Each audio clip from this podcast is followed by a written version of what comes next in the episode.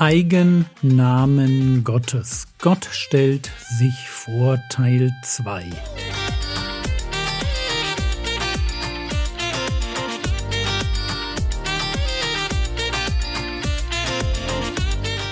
Theologie, die dich im Glauben wachsen lässt, Nachfolge praktisch, dein geistlicher Impuls für den Tag.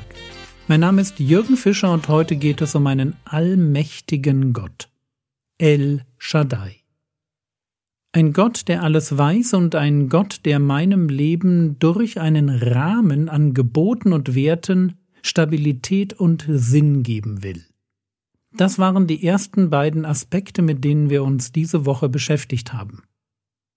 Wenn wir heute weitermachen, dann muss ich bei dem Begriff El Shaddai immer an die Zeit denken, als ich zum Glauben kam. Ende der 80er traf ich als Religiöser das erste Mal bewusst auf Christen, die mehr waren als nur nett.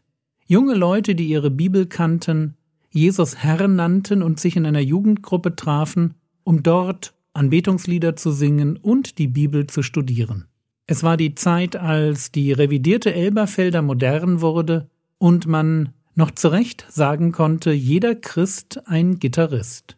Es war die moderne, eine gute Zeit, um gläubig zu werden. Und ein Lied, das ich damals toll fand, kam von Amy Grant.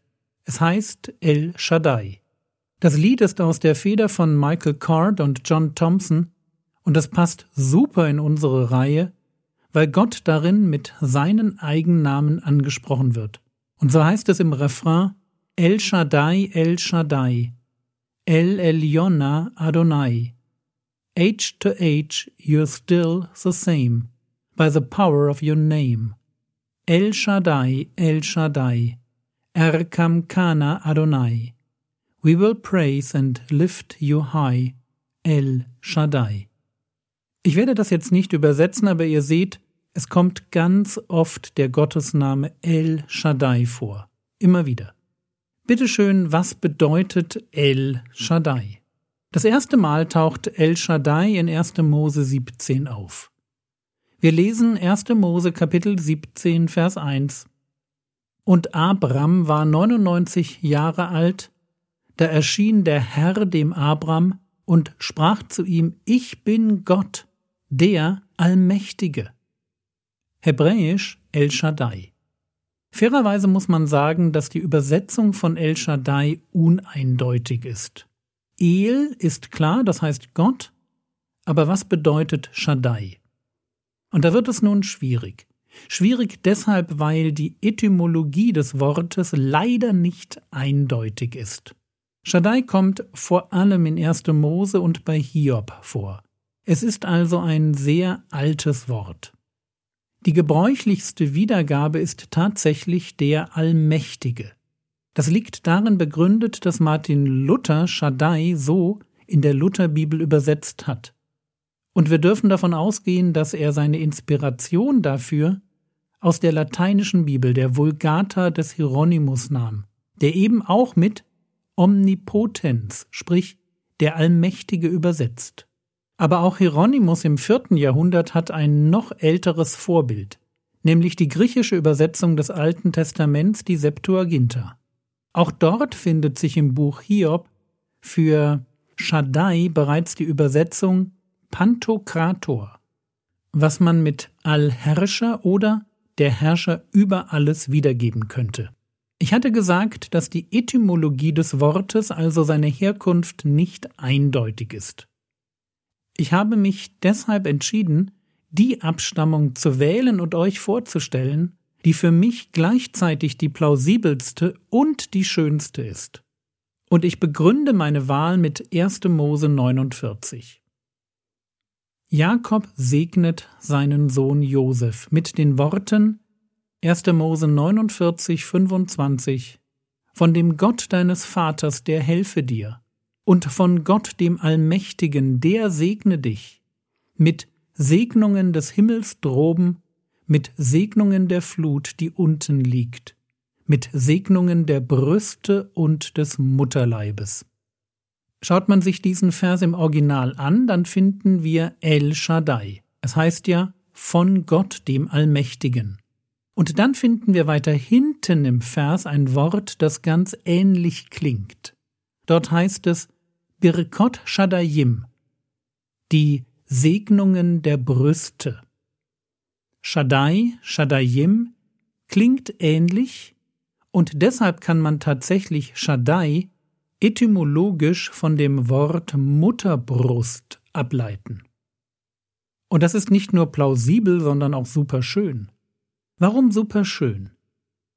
Wenn El Shaddai der Gott der Mutterbrust ist, also nur etymologisch, dann transportiert dieser Gottesname etwas, das weit über Allmacht hinausgeht. Dann steckt hinter diesem Namen nämlich die Idee, dass Gott für mich das sein will und natürlich sein kann, was eine Mutterbrust für ein Neugeborenes ist.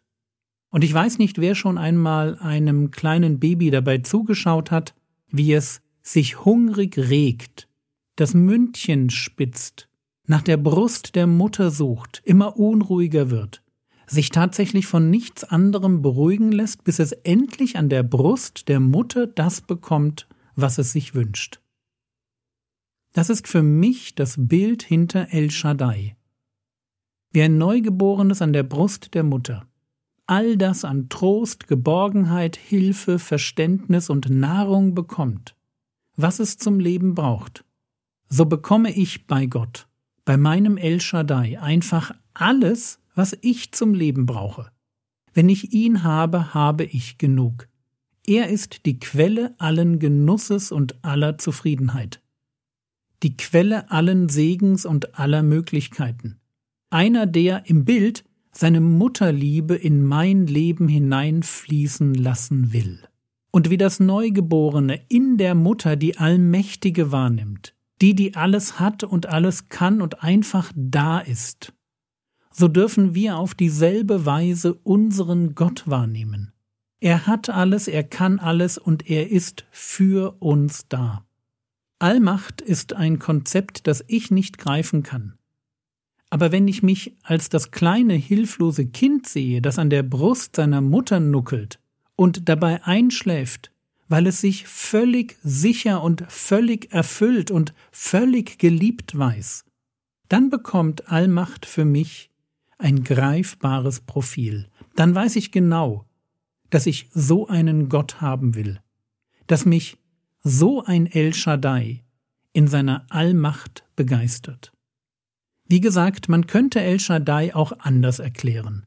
Man könnte Shaddai auch von Shaddad ableiten, was gewalttätig sein, verheeren oder zerstören bedeutet. El Shaddai wäre dann der Gott der Gewalttat oder der Zerstörung.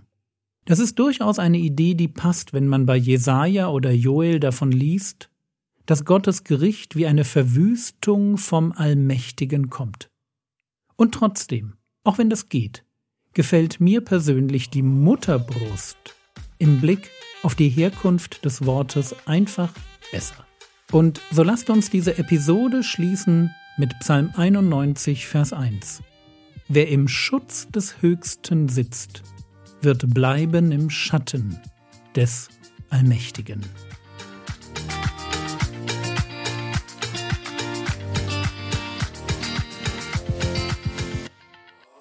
Was könntest du jetzt tun? Du könntest dein kleines Bibelstudium zu Shaddai machen.